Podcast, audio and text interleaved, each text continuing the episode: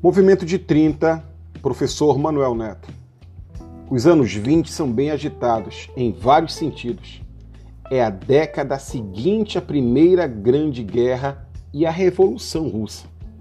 A expansão de ideias marxistas assustava as elites e demais setores conservadores da sociedade. O movimento tenentista também gerou uma espécie de ameaça aos donos do poder. Na época, o presidente era o mineiro Arthur Bernardes, que governou de 1922 a 1926.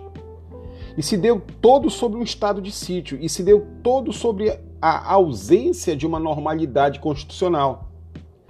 Essa presidência foi substituída pelo paulista Washington Luiz, que enfrentou o impacto da crise de 29. Sua política econômica foi extremamente abalada pela queda do preço do café no mercado internacional. E isso tudo após a superprodução de 1928, o que agravava ainda mais a situação.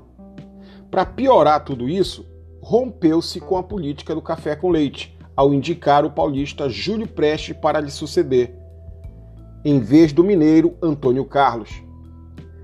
Essas fisões entre as oligarquias regionais começaram a ser expostas e, em contrapeso, formou-se a Aliança Liberal, com Getúlio Vargas do Rio Grande do Sul como candidato a presidente da República e tendo como vice João Pessoa da Paraíba.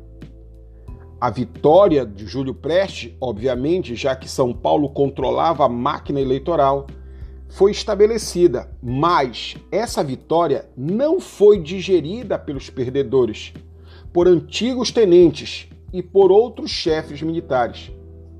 Acrescentando tudo isso, ainda teve o assassinato de João Pessoa numa confeitaria de Recife, que foi decisivo para a eclosão do movimento que destituiu Washington Luiz e empossou Getúlio Vargas no poder.